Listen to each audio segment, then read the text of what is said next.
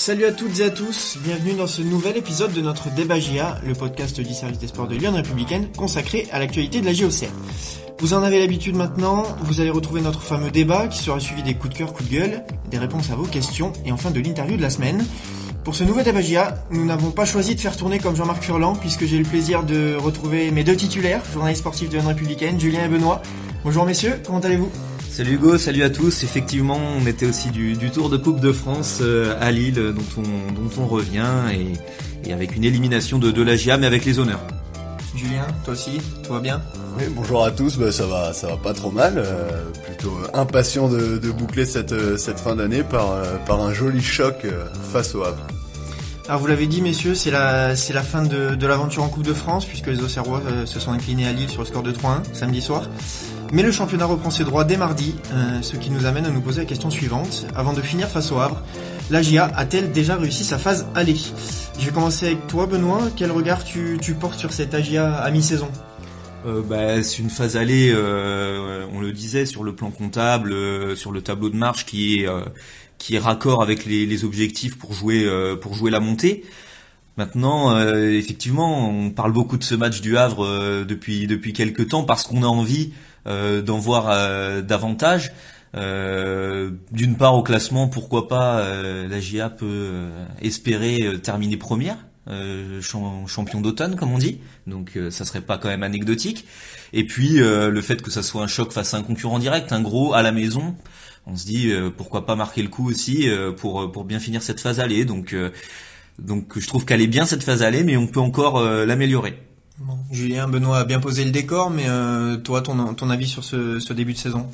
Oui, saison voilà, oui, il y a eu, il y a eu, il y a eu du bon, il y a eu aussi, moi je le dis, du, moins bon. Il y a, on le dit depuis plusieurs semaines, il y a eu euh, une série, on va dire, d'une dizaine de matchs où euh, la GIA ajouté à l'aspect comptable euh, quand même un jeu un jeu léché, un jeu bien huilé, euh, des, joueurs euh, plus décisifs à l'image d'un, Gaëtan Charbonnier qui qui sur cette fin de de phase aller est un peu plus dans le dur. le jeu voilà c'est un petit peu délité. Alors la grande force de la GIA c'est que ça s'est pas forcément traduit par une baisse au niveau comptable. On aurait pu craindre que l'énorme gifle, hein, c'est, un peu le, point marquant de, cette phase aller, l'énorme gifle reçu à, Toulouse aurait pu laisser des traces. Ça n'a pas du tout été le cas. Au contraire ça a débouché sur euh, la première série de, trois victoires en championnat euh, depuis l'arrivée de Jean-Marc Furlan. C'est pas anecdotique, c'est important, c'est euh, des points d'ancrage qui peuvent être pour la suite porteurs d'un réel espoir. Maintenant, euh, la GIA, au final, elle est un peu où elle doit être. C'est donc c'est très positif. Après tellement d'années où la GIA a pas su être au rendez-vous, il faut savoir se satisfaire d'une AGIA qui est dans les clous. Maintenant, elle n'est pas en avance. Elle est pas en retard, mais elle est pas en avance. Elle est là où elle doit être. Et ce match face au Havre, effectivement, je, je rejoins Benoît, c'est souvent le cas, euh, mais sur un peu ce, ce, ce point de basculement. C'est euh, une victoire contre le Havre. Il y a beaucoup de raisons qui feraient que ça viendrait un peu sublimer cette euh, cette phase allée. Un résultat nul ou une défaite, et eh ben euh, voilà, ça laisserait un petit goût d'inachevé au moment de passer les fêtes. Alors tu, l'as dit, euh, là j'ai un peu plus emprunté en ce moment, même si ça se ressent pas forcément dans, les résultats. Physiquement, ils sont peut-être un peu un peu émoussés. Euh, le jeu est moins fluide que ce qu'on a pu voir en début de saison. Euh, Est-ce que finalement, c'est pas de bon augure pour la suite? Oui, mais c'est souvent ce qu'on se dit, c'est que c'est très important l'aspect comptable qui, qui n'a pas baissé malgré toutes ces petites, euh, on va dire, euh, failles dans, dans l'équipe. Mais euh, après, ça peut être aussi annonciateur à l'inverse d'un soufflet qui retombe. ne perdons pas de vue que l'an passé, à mi-saison, la GIA avait à peu près ce bilan-là. il y avait beaucoup d'espoir et l'espoir en deux mois, il s'est totalement évaporé parce que la GIA n'a pas su enchaîner les résultats en début d'année. Donc, il faut toujours être être prudent, mais effectivement. Euh, réussir à avoir pris les points tout en ayant euh, un jeu qui, qui s'est un peu, euh, bah, je vais pas dire effondré, mais un petit peu, on va dire délité, et bah forcément, ça peut être intéressant si avec la forme qui reviendra en début d'année, ça, ça repartait aussi dans le jeu. Alors vous l'avez dit euh, tous les deux, euh, euh la GIA euh, réalise un, début de saison qui est conforme à ses attentes comptablement. la preuve, avec 33 points à l'heure actuelle, elle a le même bilan que, que la saison passée à mi-saison, alors qu'il lui reste un match à jouer. Donc par la force des choses, avec une victoire, elle aurait un meilleur bilan que l'an passé, alors même que c'était le meilleur bilan depuis la relégation. Donc euh, finalement, tu l'as dit Benoît, c'est un match bascule. Euh. Si, si jamais il y a victoire, ce sera ça, ça va permettre à ce début de saison d'être très bon. Ouais ouais, c'est pour ce qui est de la GIA elle-même par au regard de ses dernières saisons, il y a la possibilité effectivement de faire la meilleure phase aller euh, depuis la descente en Ligue 2 et puis pour ce qui est du championnat euh, de la saison en cours, de la saison actuelle, euh, ben voilà 36 points euh, à l'issue de, de la phase aller, ça rapprochait de cette moyenne vers laquelle ch- chaque candidat à la montée tend de 2 points par match, c'est 38 euh, Qu'est-ce qu'il est fort en calcul? Non, mais voilà, 38, en gros, euh, certes, bah, le leader euh, peut, peut, peut avoir ce, ce, ce total, ce total-là à l'issue de la, de, de la phase aller. Donc voilà, en termes de moyenne de points, de résultats, euh, ça, ça correspond un petit peu euh, à, à l'image du, du championnat. La GIA pour l'instant n'a que trois défaites euh, après avoir rencontré tout le monde, euh, sauf le Havre, donc c'est quand même, euh, c'est quand même encourageant. Par contre, euh, on le dit de semaine en, en semaine, il y a zéro victoire face aux autres équipes euh, qui jouent avec elle pour l'instant en haut de tableau. Il y a eu des matchs nuls contre Ajaccio, contre le Paris FC, contre Sochaux. Il y a eu une grosse claque à Toulouse, on le sait, euh, 6-0. Donc euh, je me dis aussi que ce match du Havre, il est symbolique pour ça. C'est euh, la GA reçoit euh, à nouveau, reçoit entre guillemets l'équipe du haut de tableau qui est quand même la moins euh, en position favorable. C'est un peu des résultats des fois un peu un peu à l'arrache entre guillemets. Euh, Ils sont un petit peu à la traîne quand même. Si la GIA gagne, euh, il y a un écart de 7 points qui se fait avec le Havre. Donc voilà, il y a plein de raisons qui font que ce match-là peut peut vraiment être euh, intéressant. Après, je dis pas qu'il sera facile euh, à jouer, hein, parce que si le Havre, euh, voilà, c'est pas une équipe qui survole les débats dans le championnat, c'est une équipe dure à jouer, qui, qui s'accroche et donc Très euh, solide. Voilà, très très très C'est la solide. 16e attaque de, de Ligue 2 pour, pour que les gens se situent. Donc, Non, souvent c'est un but voilà. d'écart, souvent c'est des fois c'est des coups de pied arrêtés, des voilà, mais euh, toujours est-il que, que ça tourne. Exactement, défensivement, c'est, c'est, c'est encore une fois très compliqué de, de manœuvrer le, le bloc à bras. Julien, avant de revenir sur euh, sur le Havre et sur la, difficulté de, des Auxerrois à gagner face au gros du championnat, euh, c'est vraiment, je veux revenir sur ce- cette notion de, de match bascule pour employer des termes euh, qu'aime bien Jean-Marc Furlan. Mais bon, le bilan est déjà bon, mais comme l'a dit Benoît, avec un concours de circonstances qui est pas si fou finalement, la GIA peut finir en tête de Ligue 2 et, et finalement le, soit ça peut être un début de saison où tout le monde va, va s'enthousiasmer, euh, soit avec une défaite, euh, bah, les fêtes seront peut-être un peu moins agréables. Oui, non mais voilà, mais moi je le resitue toujours, c'est qu'en réalité, euh, c'est on, on dit potentiellement, il suffit donc de prendre un point contre le Havre pour euh, valider la meilleure première partie de saison, la meilleure phase allée depuis la relégation. Mais en même temps, c'est la première fois que la GIA euh, joue vraiment la montée. Et la montée, c'est les deux premières places. Euh, L'an passé, on parlait vraiment des, des barrages, donc du top 5.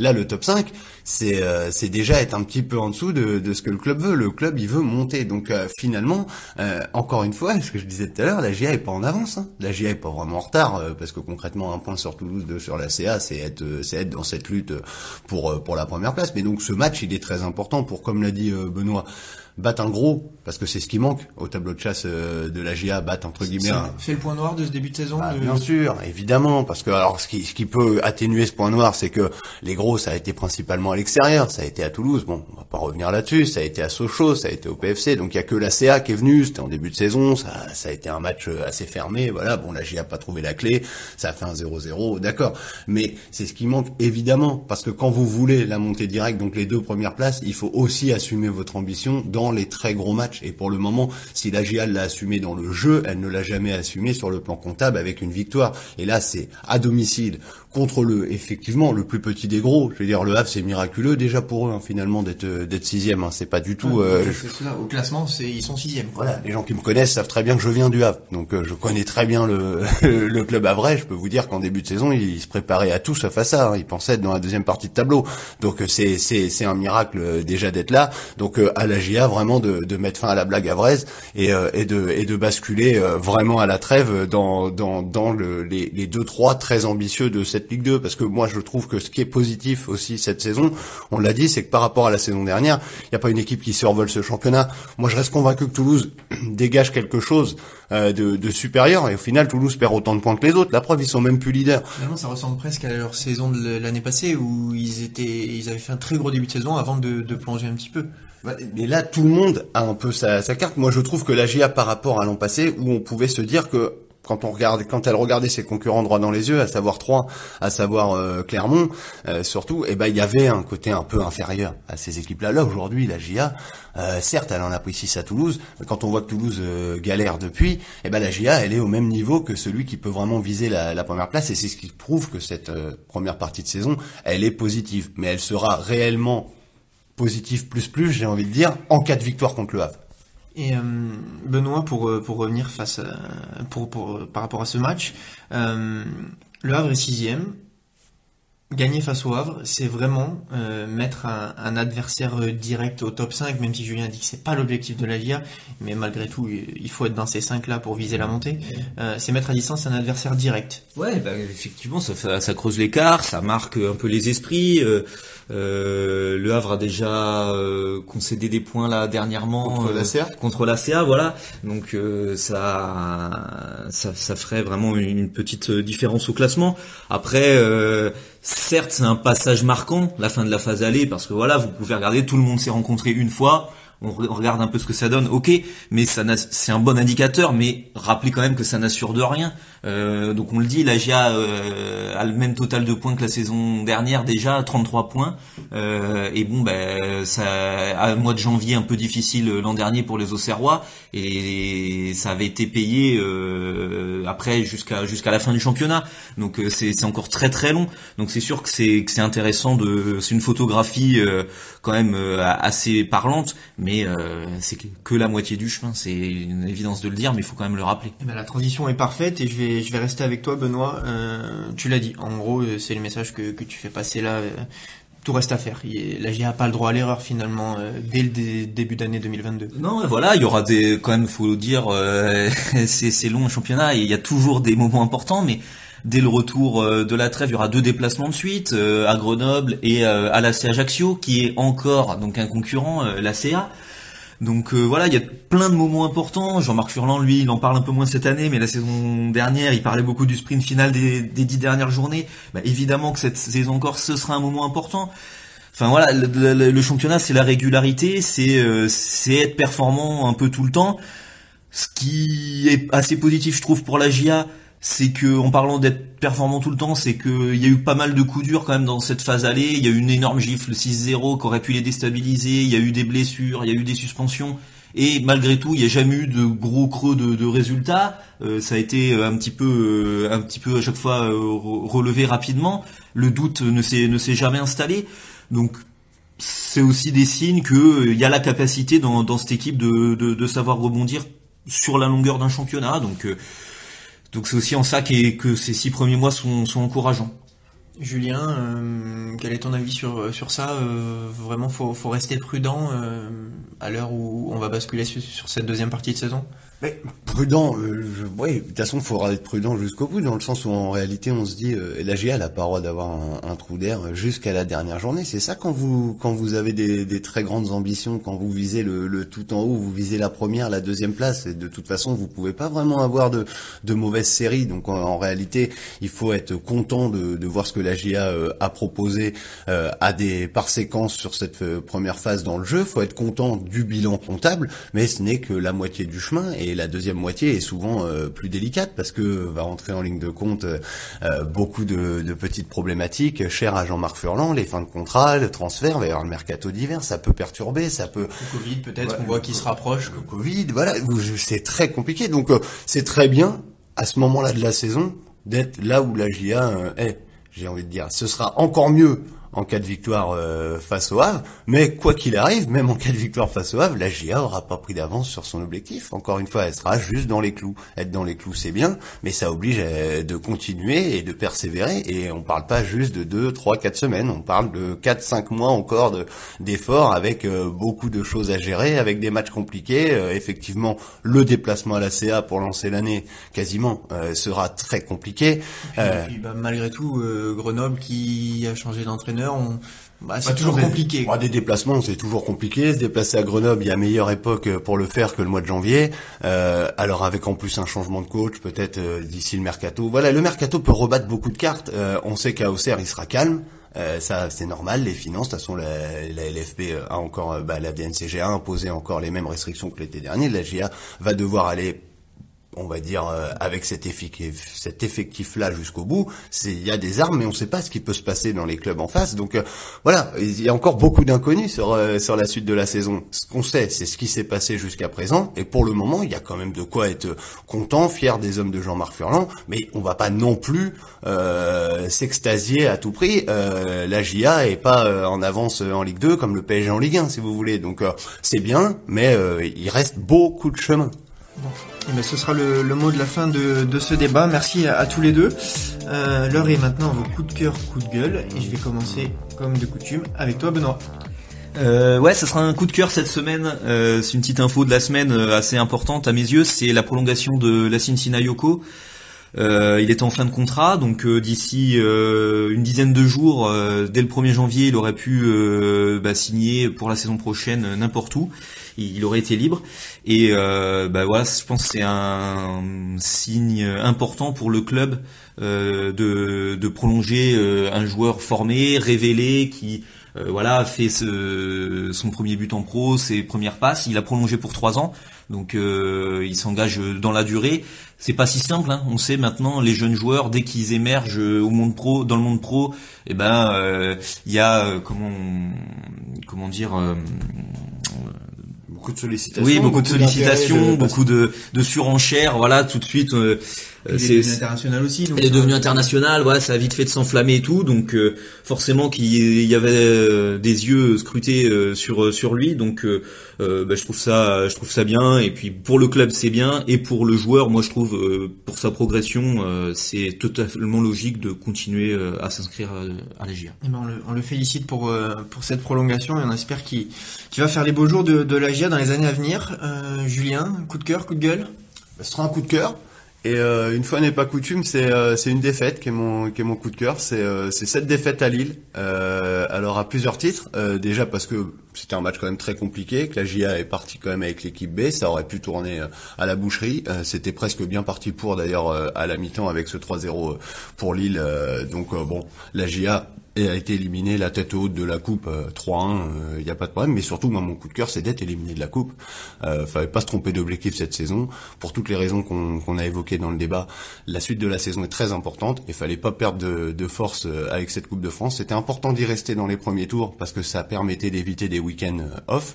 Mais là, ça y est, ça, arrivait, on va dire, euh, au bout du bout. Fallait surtout pas euh, être en Coupe de France en 2022. On verra nos amis toulousains comment ils vont gérer tout ça. Au moins la GIA s'est enlevé une belle épine du pied. Elle l'a faite avec la manière et je peux que la remercier.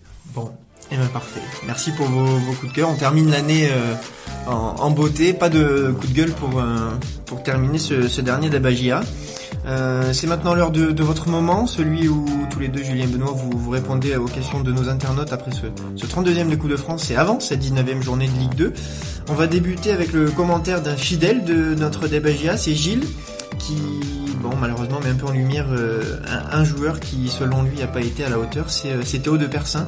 Euh, pour Gilles, il est responsable de deux buts sur trois sur ce match face à Lille et il aurait aimé voir Léon sur ce match. Qu'avez-vous à lui répondre? Bah, il est dur déjà. déjà un peu, bah, déjà deux buts sur trois. Moi je trouve un vraiment où là, il y a rien à dire. Il y a une faute de main, la balle est sur lui. Euh, sur le troisième, but, le but de Chelik, une frappe croisée. Bon, euh, voilà. C'est sûr qu'il peut mieux faire. Il s'en voulait d'ailleurs immédiatement euh, sur sur l'action.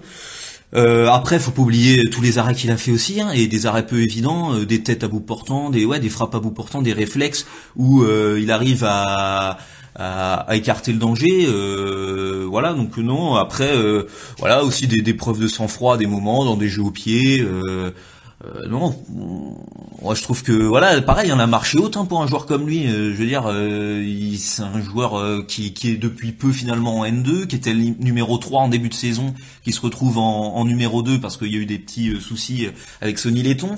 Donc voilà, là il se retrouve, c'est une équipe de niveau Ligue des Champions. Moi je trouve que voilà, il, il, a tenu, il a tenu son rang et effectivement, on peut regretter cette erreur sur sur le troisième but lillois. Après, ça, voilà ça fait partie du, du, du truc quoi. Ah, j'allais dire en prendre 4 à Chambéry, effectivement, on peut on peut être déçu, lui le premier. en prendre 3 avec le wagon d'occasion qu'a eu Lille sur ce match, il n'y a pas de honte à avoir. Il y a un but de trop de par, on va dire, l'action et cette frappe de Chelik. Maintenant, le troisième, il aurait pu le prendre sur de tellement d'autres manières que non, franchement, c'est c'est difficile et comme l'a dit Benoît. La marche était très haute et quand même il s'en sort pas trop mal. Il hein. apprendra sûrement beaucoup de, de ce match-là. Euh, merci pour, pour cette réponse. Euh, on va passer à la question suivante. C'est Yves euh, qui... alors je l'ai dit tout à l'heure, nous on a gardé nos, nos deux titulaires, mais Jean-Marc Furlan avait fait tourner, et, et, beaucoup tourner, et Yves semble d'accord avec ce, ce, choix. Il se demande néanmoins si la charge centrale qui a fait tout le match, est-ce qu'on n'aurait pas dû mettre des, des, joueurs de, de, la réserve de la N2 à ce poste-là pour éviter une déconvenue face au Havre Julien? Ça me paraît, euh, ouais. On peut faire tourner. Euh, les joueurs qu'on joué, c'est des joueurs qui sont dans le groupe pro euh, à l'entraînement euh, depuis le début de la saison. Là, pardon. pour pouvoir faire tourner en charnière, on parle de qui Donc concrètement, c'est quoi? C'est Oumar Camara. C'est, c'est un joueur qui est là juste pour faire le nombre, etc. C'est là, c'est plus faire tourner. Là, c'est dans ces cas-là. Sinon, on pouvait aussi faire mieux. On envoyait l'équipe de David Carré. Il n'y a pas de problème. Tout le monde restait à Auxerre et on n'en parlait plus. Non, il y a des limites à avoir. ce qui était le seul risque charnière centrale qui pouvait poser ce match, c'était euh, une blessure ou une suspension, parce que il y aura pas de miracle en vue du match du Havre, ce sera les deux mêmes, Jouba et Coët. Bon bah voilà, les deux sont sortis indemnes de ce match. Euh, non, moi je, je vois pas comment on pouvait mettre une autre charnière. Ouais, puis en termes de d'impact physique, euh, voilà, les défenseurs centraux, c'est pas eux qui ont le plus de volume de course, ils peuvent répéter euh, les efforts sur euh, sur deux matchs euh, rapprochés. Donc voilà, Koev Joubal. C'est peut-être aussi bien puisqu'ils n'ont pas eu forcément l'habitude de en plus, Ils n'ont pas eu énormément de matchs. Et effectivement, ils ont repris ensemble à Dunkerque. Et, et, là, ça leur a fait un deuxième match. Bon, euh, on va continuer avec Patrick qui, bon, va peut-être un peu vite en besogne, c'est mon, avis, mais euh, vous allez me donner le vôtre. Euh, pour lui, le, meilleur enseignement de cette rencontre, c'est que finalement faire jouer des jeunes joueurs, ça dynamise, ça rafraîchit un, groupe vieillissant. Qu'est-ce que vous avez à répondre à ça? Bah en tout cas, non, mais ce qui est, ce qui est bien à, souligner, c'est que quand ces jeunes joueurs ont l'occasion de jouer, ils déçoivent rarement, quoi. ils sont à la hauteur et pour euh, donner du poids aussi à ses propos, c'est les joueurs eux-mêmes qui le disent. Euh, c'est Rémi Dugimon au micro euh, en, zone mixte après le match, qui était capitaine, qui était qui est l'un des plus les plus anciens. Bah, il saluait vraiment l'état d'esprit des jeunes joueurs qui ont intégré le groupe depuis le début de saison et, et même un peu déjà l'an dernier, les Ben Fredge, les Jolis, les Mohamed, en disant vraiment que dès le départ, il avait vu bah, une bonne mentalité pour eux de, de, de s'intégrer, de faire leur place et euh, qu'effectivement ça se traduisait en match. Et donc ça bah, c'est un bon signe de vitalité pour un groupe quand euh, les jeunes arrivent euh, à se faire une euh, une place à concurrencer aussi à, à, élever le niveau. Donc ça c'est positif. Après je leur souhaite effectivement que ça se traduise aussi par un peu de temps de jeu en championnat. Ça après c'est un autre un autre un autre débat quoi. Ce qui est sûr c'est que le souhait de Jean-Marc Ferrand de mobiliser tout le monde au moment où on se parle c'est le cas et tout le monde est, impliqué et, peut être susceptible de, rentrer dans, cette équipe. Euh, on en a fini un peu sur les questions autour de, la Coupe de France. Euh, je reviens sur une question de, Gilles euh, qui se projette sur, le Havre et qui vous demande si les Auxerrois vont être suffisamment déterminés et accrocheurs pour remporter une victoire mardi, mardi soir face au Havre ou bien est-ce qu'ils vont se contenter finalement d'un match nul? Julien Vous pensez qu'ils ont fait tourner en coupe pour pouvoir prendre un point contre le Havre? Moi, je pense pas. Je pense que le choix qui a été fait en coupe euh, illustre euh, à quel point ce match face au Havre il est important pour les Auxerrois. Ils, ils le savent. Tout ce qu'on a dit dans, le débat, on leur apprend rien. Ils savent très bien que euh, une partie de leur phase aller se jouera aussi sur ce match parce que c'est autre chose de prendre trois points de plus, de, battre un, un concurrent, de, de, basculer sur une très bonne note à la trêve. Donc non, tout a été fait et tout a été dans la préparation pour au contraire frapper un gros coup mardi soir face au Havre. Donc moi, j'ai aucune aucun doute sur le fait que dans l'approche de ce match, euh, c'est absolument pas le, nul qui, sera visé. Bon, il y a quelque chose qui me dit que, Gilles doit être déjà convaincu. Euh, Benoît, à l'heure de clore l'année, Nicolas se projette déjà sur 2022 euh, et voit un peu plus loin. Il vous demande, enfin il te demande si, puisque l'année dernière la GIA a peiné un petit peu après la trêve hivernale, est-ce que tu penses que, que cette année, Jean-Marc Furlan va modifier quelque chose pendant la trêve pour éviter pareil mésaventures D'autant plus, tu l'as dit tout à l'heure, que la GIA va rencontrer Ajaccio et le Paris FC assez rapidement en janvier. Ouais, bah je sais pas. En tout cas, euh, il y aura une vigilance euh, certainement euh, mise dessus. Après, certainement essayer de voir un peu Qu'est-ce qui n'avait pas marché euh, l'an dernier en janvier Est-ce que c'était des raisons propres aux Auxerrois? Est-ce que c'était les matchs, les oppositions spécialement? Je pense que quand le bilan de la saison dernière a été fait en, mai, juin dernier, ça, ça, a été analysé. Après, juste pour donner des, éléments, la GIA coupera euh, après le soir du match du Havre le, 21. Ils reprendront l'entraînement euh, dès le 29 décembre, donc la coupure sera pas si grande. Il y a, une semaine, et puis le premier match de championnat viendra le, le 8 le 8 janvier. Donc euh, finalement, il y a une semaine de repos et aller quasi deux semaines d'entraînement, euh, dix jours aller d'entraînement euh, avant de reprendre le championnat. Donc c'est pas si long cette trêve. ça peut permettre de faire quelques ajustements. voilà, de on parle beaucoup du physique, mais surtout au niveau mental. L'autre fois, c'est Mathias Autrette qui disait ça. C'était, on n'y pense pas toujours, mais c'est vrai. Il disait à Dunkerque que bon, ça fait six mois maintenant qu'on a la tête dans le guidon.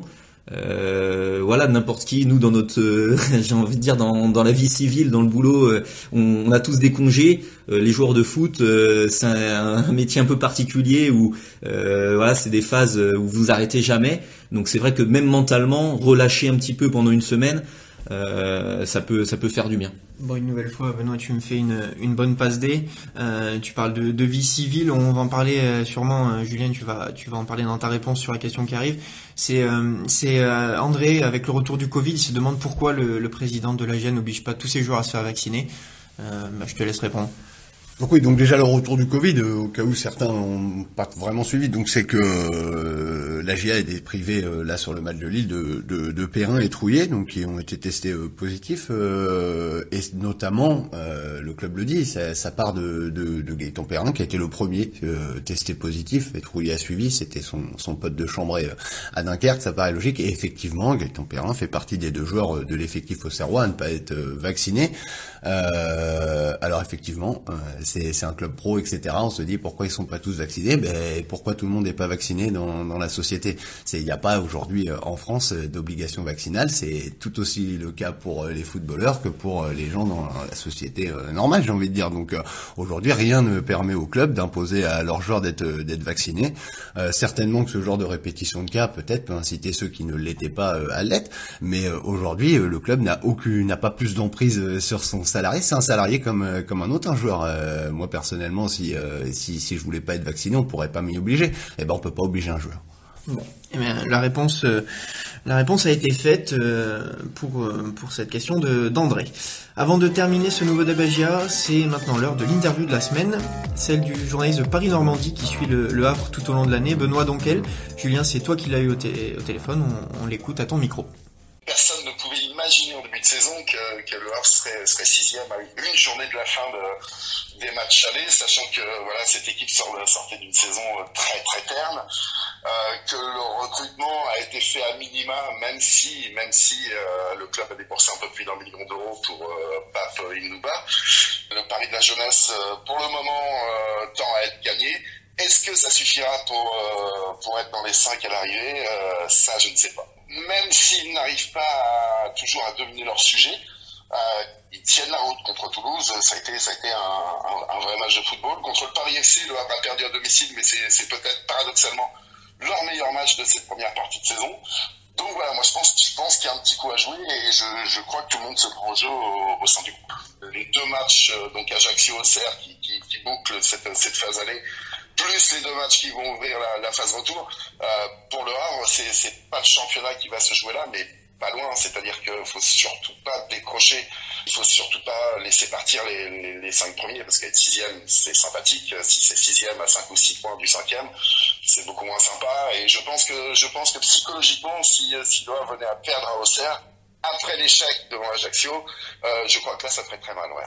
C'était donc Benoît Donkel qui estime que c'est un match capital pour la suite de la saison. On en a un petit peu parlé euh, pendant quelques minutes euh, dans ce débat hier. Euh, donc voilà, voilà pour l'avis de, de Benoît. je vous remercie tous les deux d'avoir animé ce débat. Cet épisode de, de débat est terminé. Nous vous donnons rendez-vous en début d'année 2022, pardon. D'ici là, n'hésitez pas à réagir sur nos réseaux sociaux. Passez de bonnes fêtes de fin d'année entourés de vos proches et à très vite pour de nouvelles aventures. Salut à tous. Salut à tous. Bonne fin d'année.